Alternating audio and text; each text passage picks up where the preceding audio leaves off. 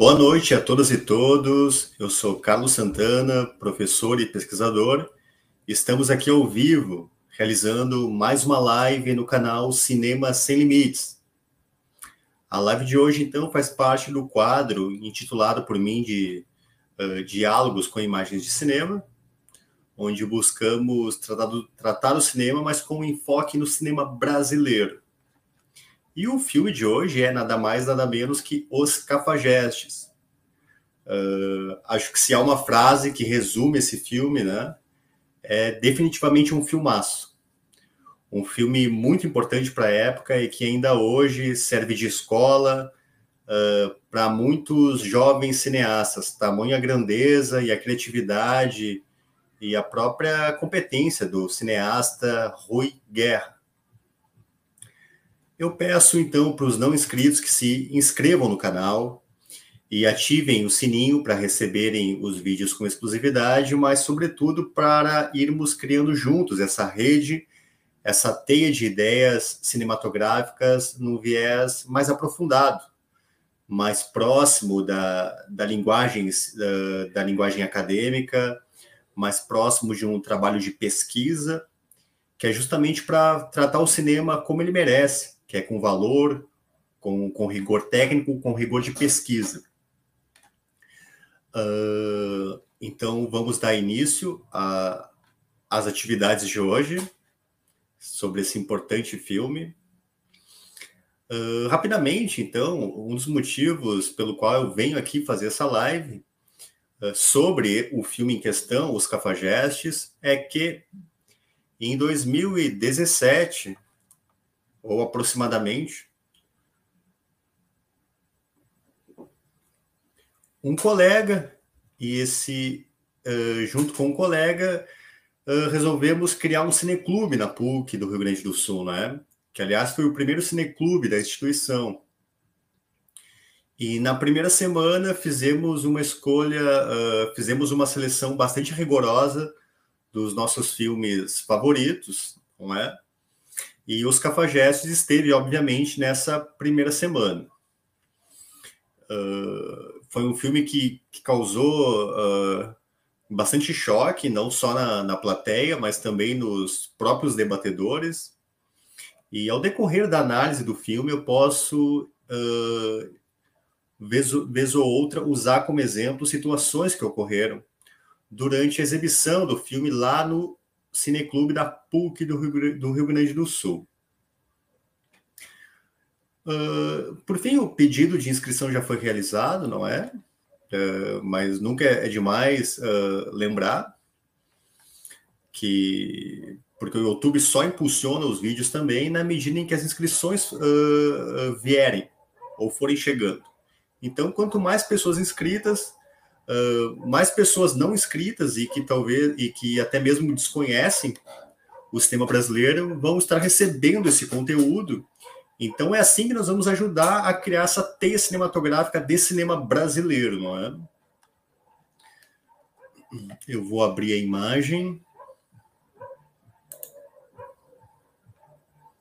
A imagem do filme, né? Das lâminas realizadas aqui.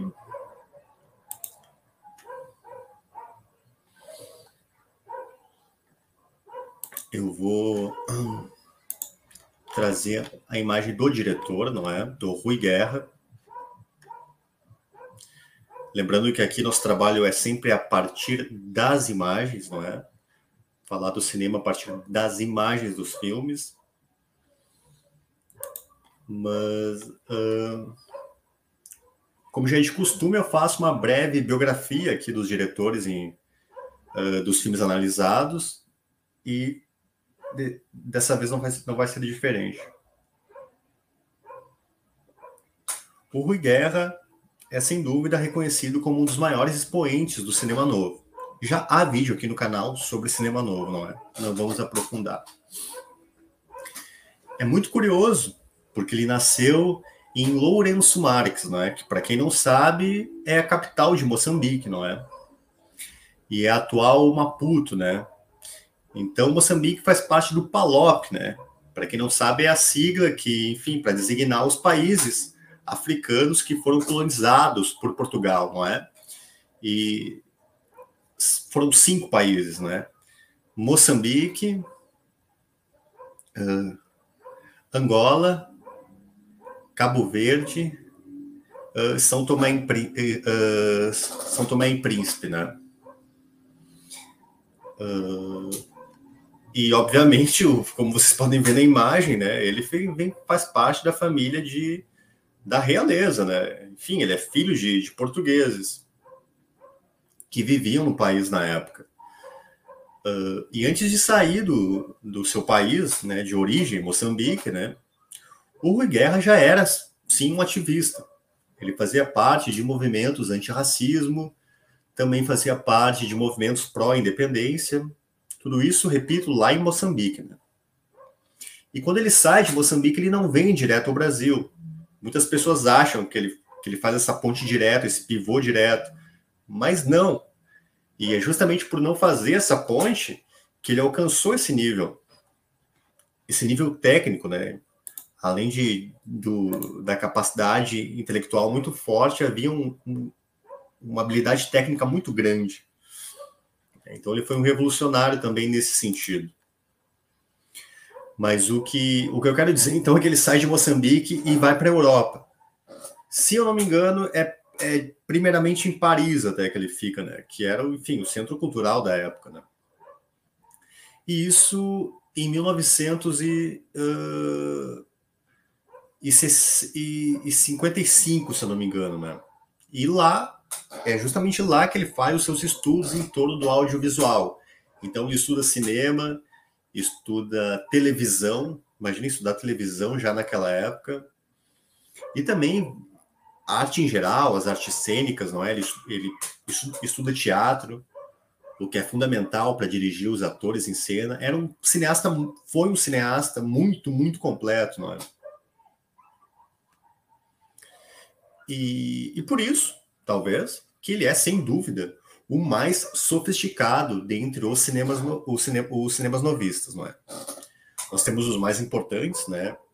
são eles o Glauber Rocha e o Nelson Pereira dos Santos, sobretudo o Glauber Rocha, mas o cineasta mais sofisticado era sim o Rui Guerra, muito mais que o Glauber Rocha. Não, muito também não, né? Muito já exagero. Mas era mais sofisticado sim que o Glauber.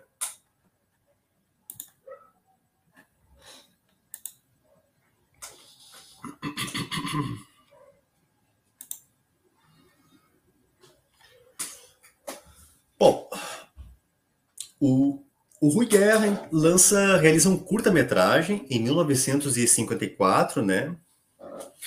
Uh, e é um curta-metragem com duras críticas ao totalitarismo, não é? Então, enfim, obviamente, por, por ele estar inserido no cinema novo, ele obviamente era um militante, né? E nesse curta, o Rui Guerra mostra uma adaptação da edição francesa de um romance italiano de um romance italiano do Votorini, né, que se chama Les Hommes et les Autres, de 1954, né, um ano antes, né, que, que, que retrata um campo de concentração de prisioneiros durante a Segunda Guerra Mundial, uh, que ainda era muito fresca em 54, né, de 44 para 54, havia passado apenas 10 anos, né. E, enfim, ele vai realizando diversos cursos, né? E é curioso notar que o Rui realiza esses cursos no período pré-Novelle Vague, na década de 50, né? Acho que não de modo concomitante, mas pré-Novelle Vague, sim, na França. E ele se torna, ele vai, enfim, evoluindo, digamos assim, até que se torna assistente de câmera, uh, fotógrafo de documentários, enfim, ele começa a trabalhar, né? estudar e trabalhar.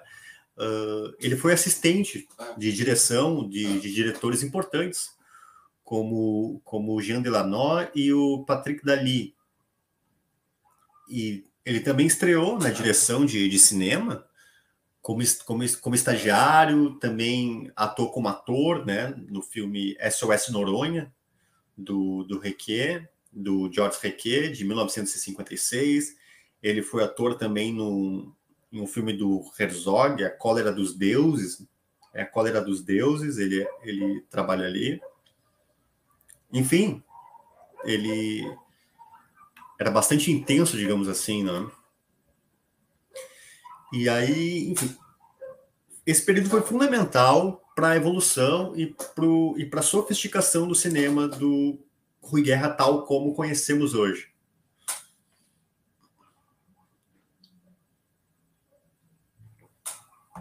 Até que por até que ele chega ao Brasil, né? Vamos direto ao ponto. E chega ao Brasil em 1961, a convite da, da atriz, da cantora, da Vanja Órico, não é?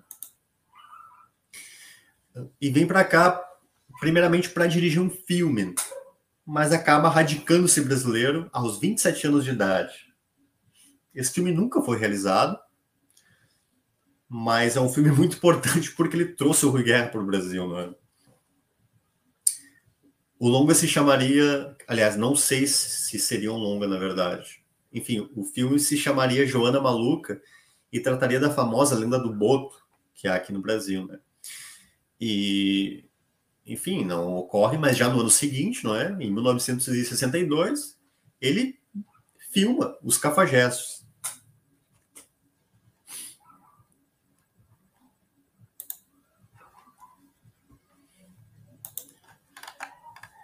Esse é o cartaz do filme.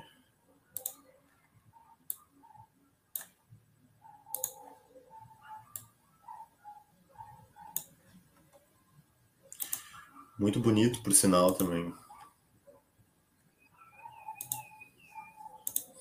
Bom, o Rui Guerra realiza um cinema que se encaixa no cinema autoral, né, nesse conceito de cinema autoral. Uh, pensando a perspectiva de que o autor é um cineasta, né, que se expressa, ele, o Rui Guerra se expressa e expressa o que ele tem, o que ele tem dentro de si, das suas vivências, não é? Portanto, de modo verdadeiro. Não, então, não estava preso às grandes produções, né? as produtoras, enfim. Era um, um, um cara autoral que, para a época, não é, era um, uma grande ousadia. E eu acho que até hoje né, é uma grande ousadia, sobretudo quando se pensa cinema negro. Né? Bom, uh, o cinema do, do Rui pode ser visto como um conjunto de produções que são vinculadas a, a essa ordem autoral, a um cinema de autoria, né? a essa há essa sensibilidade nos filmes dele e essa sensibilidade autoral que move de forma orgânica a feitura de todos os seus filmes. Mas Os Cafajestes é um filme, foi um filme, dizer, não só é, né? depois eu vou citar os exemplos que ocorreram durante a exibição no Cineclube lá da PUC em, 19... em 2018, enfim, não, não lembro se foi exatamente essa data, mas para mostrar como ainda é um filme polêmico, muito polêmico e que suscita o debate. Na época já suscitou o deba uh, um debate em torno de, de, de duas posições, não é? De uma tese e de uma antitese, sendo elas a primeira de que Os Cafajestes se tratava de um filme com excesso de enfim, muito muito erótico, digamos assim, né? Imoral, que é um termo que se usava bastante na época, por conter as cenas que vocês viram né, no filme, as cenas de nudez. Os, os Cafajestes é, mostrou o primeiro nu frontal do cinema brasileiro, exposto a um grande público nas salas de cinema. E dois, né, também suscitou uh, pensamentos em torno de, de, que se tratava de um filme belo, muito bonito, muito sofisticado, com diálogos densos, capaz de prender o espectador pela lentidão reflexiva do filme. Muito bem conduzido, de, de uma maneira realmente muito competente do diretor. Realmente sabia o que estava fazendo.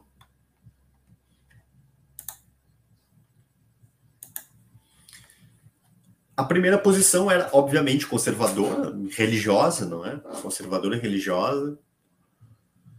E dizia respeito a uma ala da sociedade, né? Que viu o filme como um atentado à família, aquela velha, velha história da família, né? Onde o alvo principal né, foi ó, justamente a mulher, a atriz Norma Bengel. Né? enfim, suscitou diversas polêmicas na época em relação a manchetes de jornal, etc. Os ataques foram bastante intensos. Né? O filme estreou no Brasil em março de 1962 e, uh, e representou o Brasil no 13º Festival de Cinema de Berlim. Né? E, e essa primeira exibição do, de Os Cafajestes aqui ocorreu, foi apresentada no INC, que é um Instituto Nacional de Cinema. Uh, e foi exibido junto ao filme O Pagador de Promessas, né? Uma exibição que, que ocorreu uh, com a justificativa de que se decidisse quem seria o representante brasileiro no Festival de Cinema de Cannes.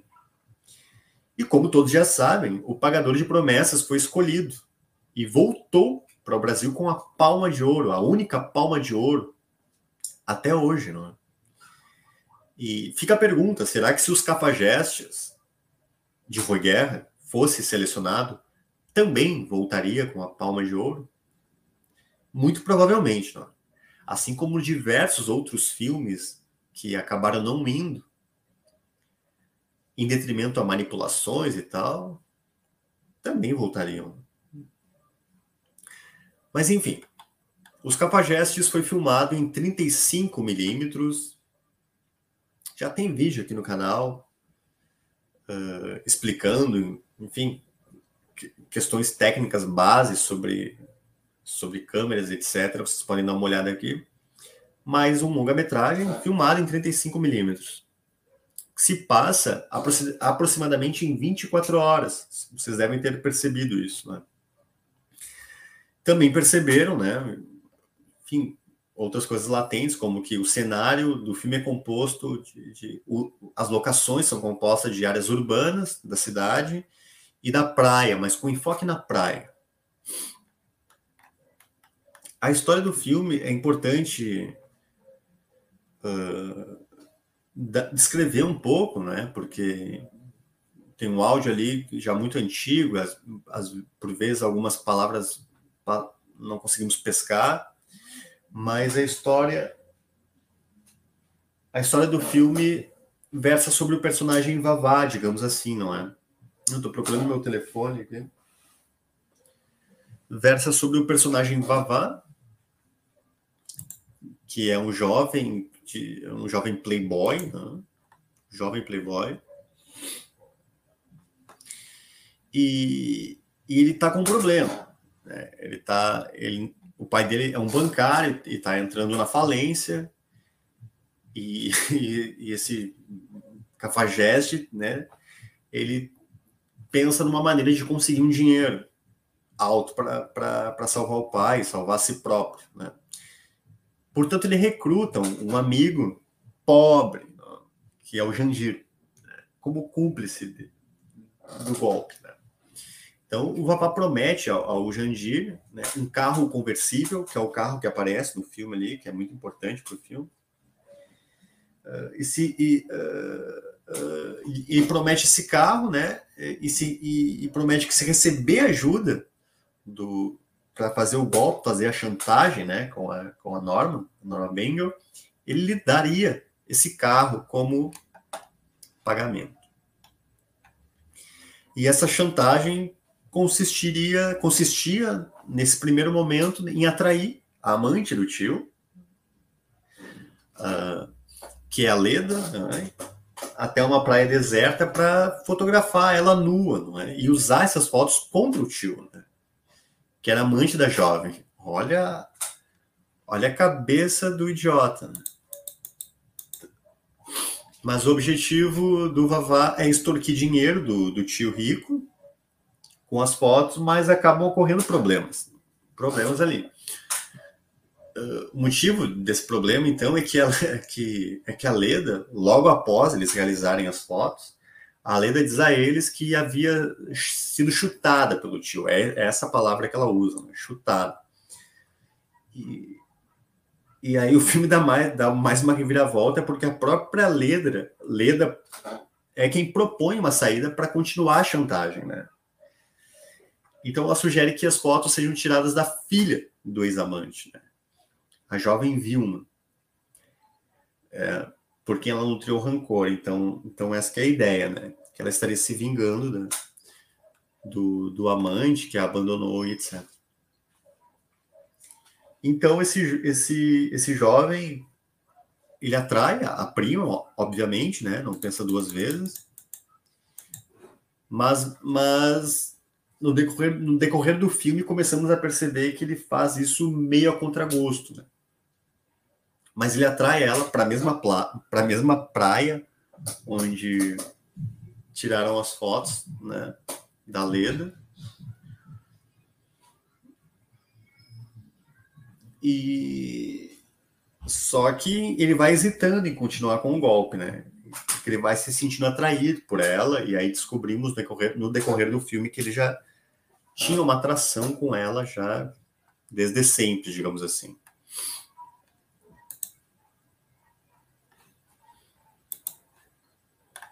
Vamos para a imagem seguinte, que é a imagem mais polêmica, né?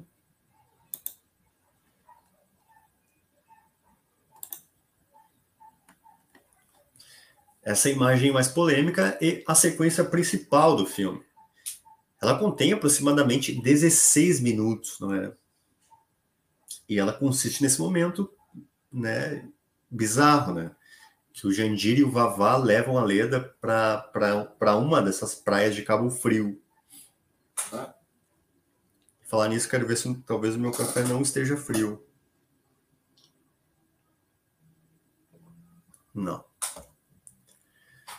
Tudo já estava planejado, como vocês podem ter percebido ao assistirem o filme, né? Porque o Vavali permanece escondido ali no, no porta-malas do carro conversível, já com a câmera na mão, esperando o momento para fotografar, né?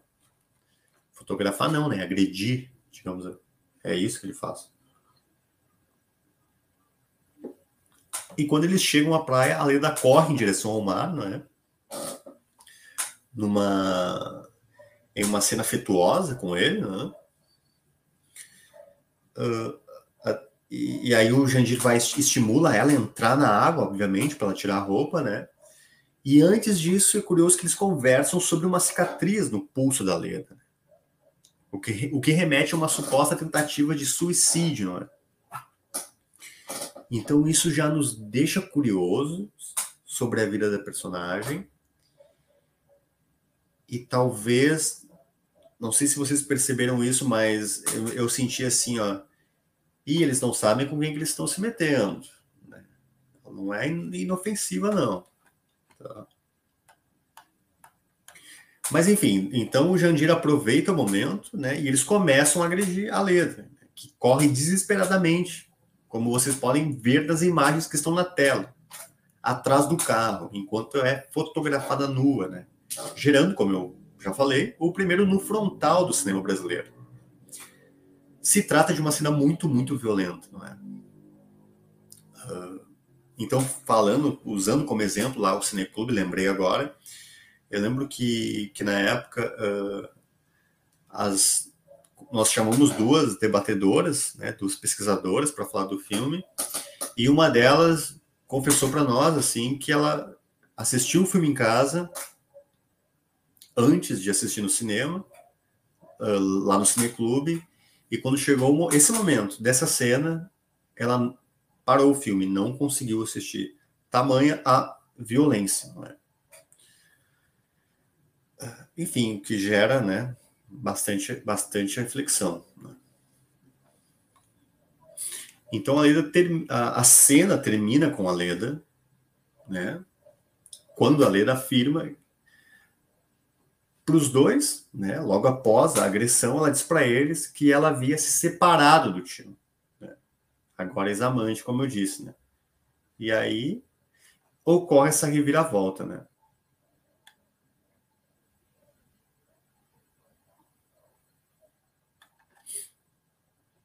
Vamos para a imagem seguinte.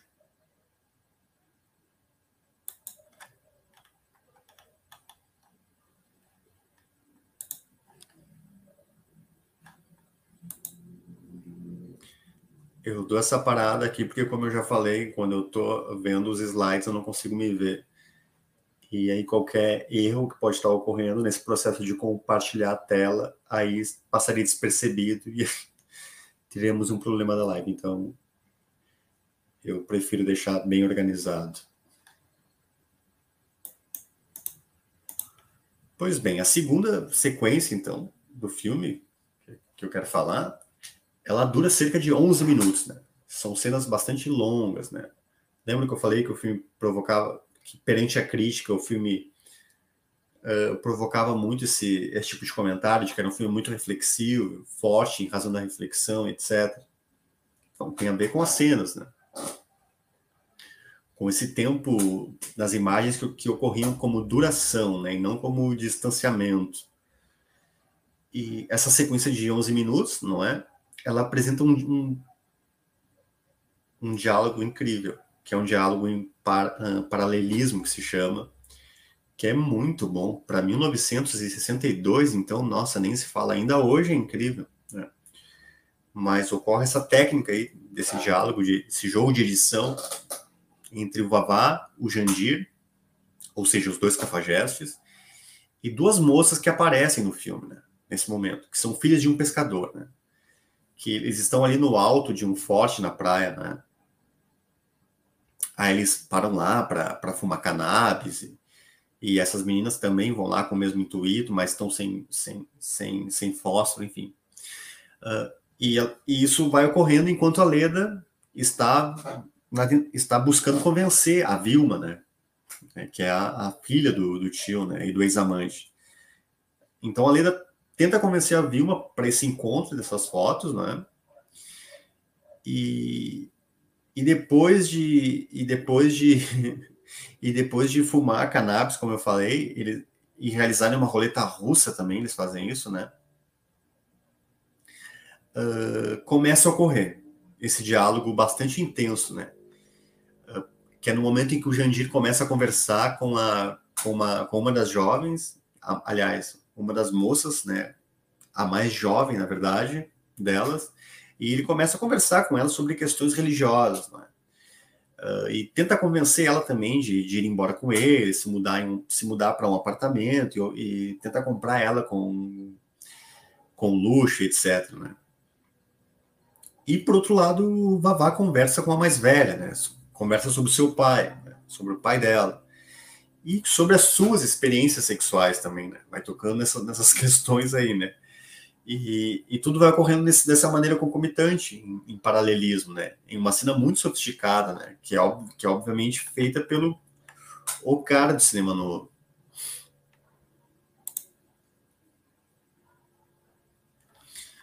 Vamos para a imagem seguinte.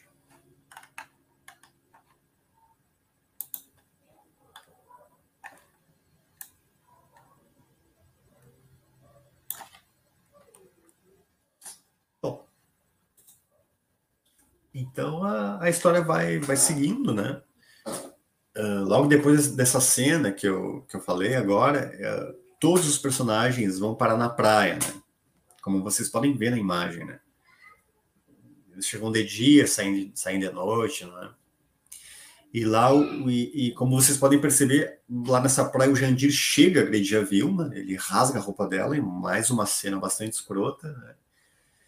E joga ela no chão para que o Vavá pudesse fotografá-la, né, com, com um plano, um tipo de plano que eles já haviam até combinado, né, como seria, né, como se fossem fotógrafos, né, mas parece que eles que a, que a questão da fotografia, a importância da fotografia né, se, uh, aparece no filme, né, mas o jovem se recusa. Né? Então, como eu falei, ele sempre teve um, nutria uma, um afeto, uma paixão por ela, né? E eles acabam entrando numa briga, então começa a correr essa, essa mais uma ruptura no filme, com uma briga entre os cafajestes.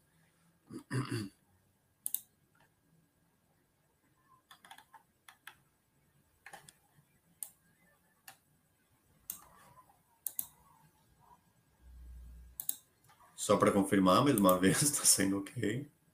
Bom.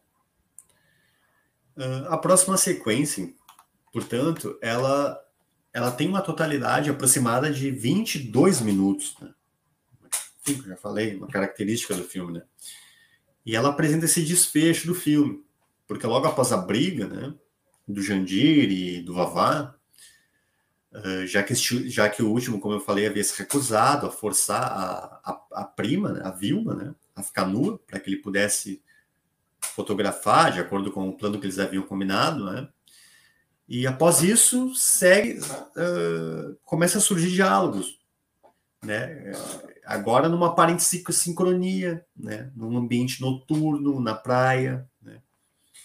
O filme, o filme de certo modo é como se de maneira lenta, assim, num fluxo legal, ele buscasse sempre homogêneo no seio do heterogêneo, como se fosse uma característica do filme.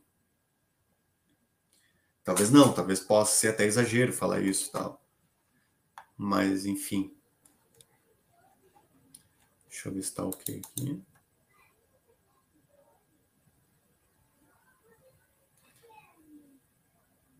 Mas uh, eu digo isso porque nesse espaço, nesse momento do, do filme, acontecem essas tentativas. Né?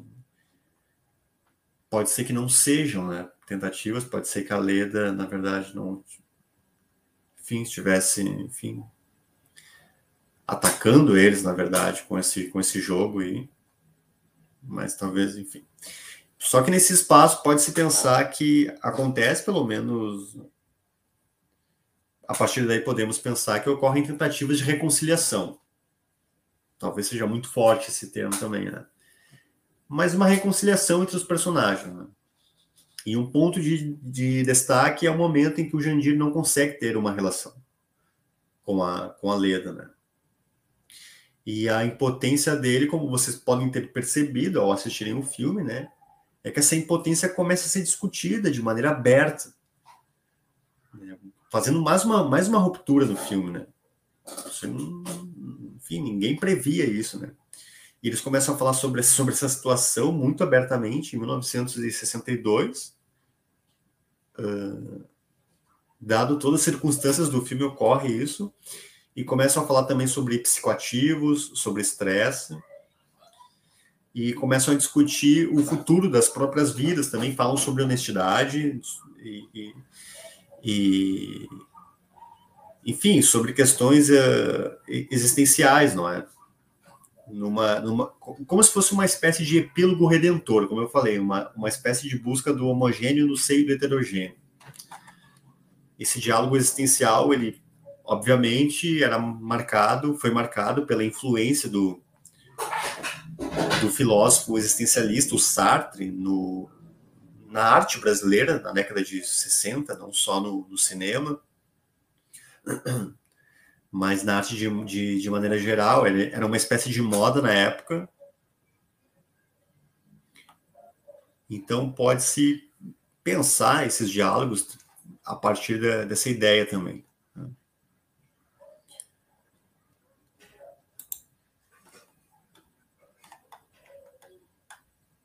Vamos para as imagens seguintes. Conferindo antes, está saindo tudo ok no YouTube.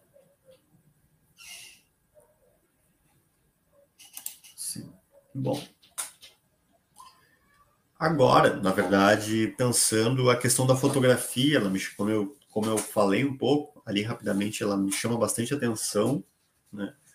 Porque desde o primeiro quadro do filme, né, que é o que está aparecendo na tela agora, né? O primeiro quadro do filme, a fotografia ocupa um espaço que pode ser entendido como uh, bastante privilegiado, né?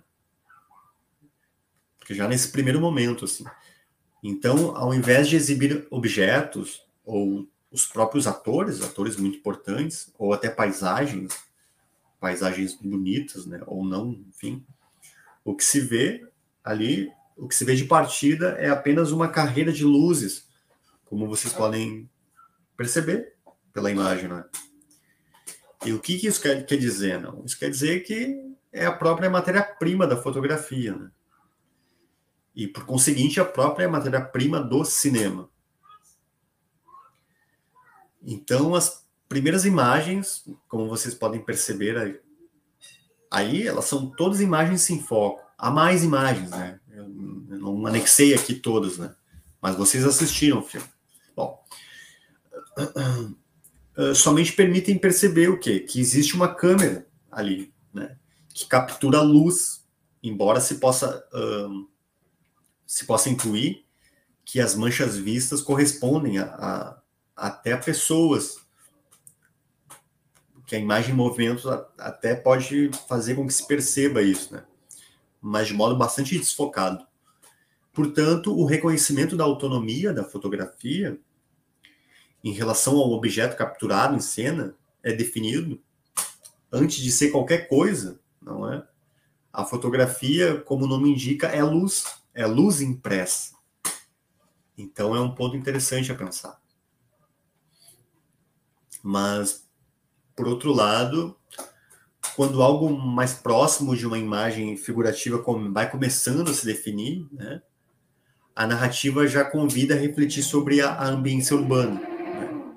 O filme começa no ambiente urbano, uh, que se reconhece mesmo fora, mesmo fora de foco, né? porque ainda assim a câmera é desfocada. Uh, até que sim, depois, depois mais tarde se compreende que, que ali é o bairro de Copacabana mesmo. E, enfim, a ideia, ao contrário, a ideia parece ser, ser, ser de manter mesmo, mesmo com foco, não é? o tom sempre meio abstrato das primeiras imagens. É isso que eu, quero dizer. Assim. É mesmo no, nesses momentos com foco, tem sempre esse viés mais, mais abstrato. Inclusive nas imagens que eu mostrei agora há pouco, né? Então, o que se reconhece uh, é um, e também poderia ser qualquer outro, ambiente urbano, ambiente plural, né, pleno de possibilidades. Não, é isso. E, em todas as situações filmadas, há pessoas que evidenciam curiosidade pela câmera também. Isso também reforça, como vocês podem perceber na terceira imagem. Há outras, mas eu só anexei essa as pessoas, os atores sociais, né, rompendo a quarta parede, né? Eles olham para a câmera de maneira curiosa, né, como se a câmera fosse a fotografia fosse o personagem, né? E, e, e nesses, nesses momentos, na, na, no início do filme, né? Estou falando do início do filme, é, a objetiva é encarada com naturalidade, né? Os, os atores sociais não fazem pose, né? Então, mais uma vez, a presença do aparelho que captura essas imagens é evidenciado.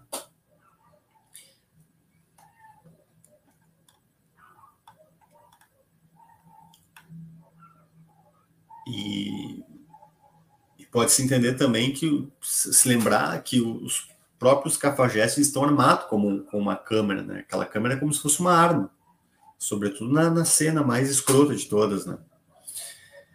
E tem um autor, que é o Boris Kossol, que, que, que para ele a difusão né, a, da, da, prática fotográfica trouxe, foi, foi, essa difusão da prática da fotografia que trouxe a possibilidade de autoconhecimento, de recordação, né, que estimulou a, enfim, a, a sobrevivência da memória, né, de, de criação artística, de documentação, de, de denúncia, né, e que e que era uma arma, na verdade. Ele chega a dizer que era uma arma terrível, assim, que a câmera era uma arma.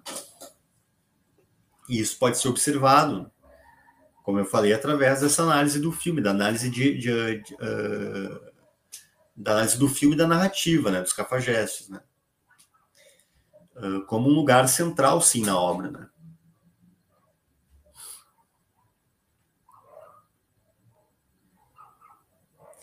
Aquela a cena principal, não é?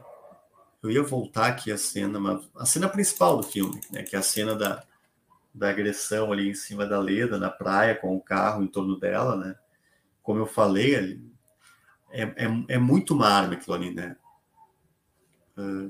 Porque o, quem empunha ela, quem está dentro do porta-mala é o Vavá, né? Ele empunha ela como, como um revólver, né?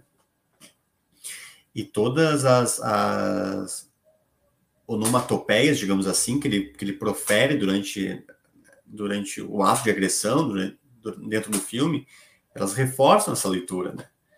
Porque vocês lembram que ele, que ele mimetiza gritos, gritos de, de bang bang, digamos assim, de tiros, né?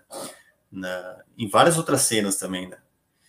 E, e mesmo após cometer a, a agressão, né, ao apontar para a máquina dizendo que ali dentro né, tem, tem dinheiro, tem uma fortuna ali, dizendo que aquilo que cria o dinheiro, ele grita pá, né, faz som de pá, é, que é um ruído utilizado pra, justamente para substituir esse estampido do, do que seria um tiro. E só deixa eu dar uma confirmada se a imagem está sendo ok aqui, porque senão vou estar. Tá... Perfeito. Mas entre os outros, há vários, vários significados, né? Entre os outros significados que a fotografia apresenta, podemos notar então, por exemplo, que antes de começar a seduzir a Leda, o, Jan, o Jangir pergunta se ela não teria tirado uma foto nua quando ela era bebê. Então isso configura o quê? Que a fotografia, fotografia seria um dado cultural já tangente à vida, do nascimento até a morte. E aí passa pelo, pelo erotismo, não é? Ainda que um, que um erotismo, enfim, pela agressão, de, por uma agressão, né? Óbvio, né? Uh, porque ele, ele diz, né? Ele diz para ela, afinal, todo mundo já tirou uma foto assim, né? Ele diz para ela. E outro aspecto também é que é, é que ela, ela, é, ela é também apresentada como uma possibilidade de criação artística dentro do filme. Por exemplo, quando o Vavá pede para ter certeza sobre o diafragma a ser utilizado, lembram desse momento? sobre o diafragma ser utilizado, mas ele é desprezado pelo Jandir, né? E aí ele diz: Poxa, um pouquinho de arte nunca atrapalhou a vida de ninguém. Então é como se tivesse um papel ali privilegiado dentro da narrativa.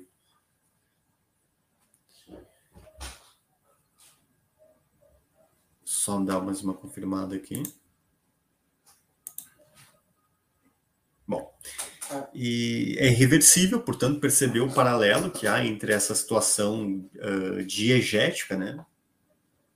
A situação diegética, que ocorre dentro do filme, na história, e a lógica que embasa o próprio cinema. Porque a câmera poderia ser usada para contar histórias com preocupações estéticas que permitissem um resultado final, né?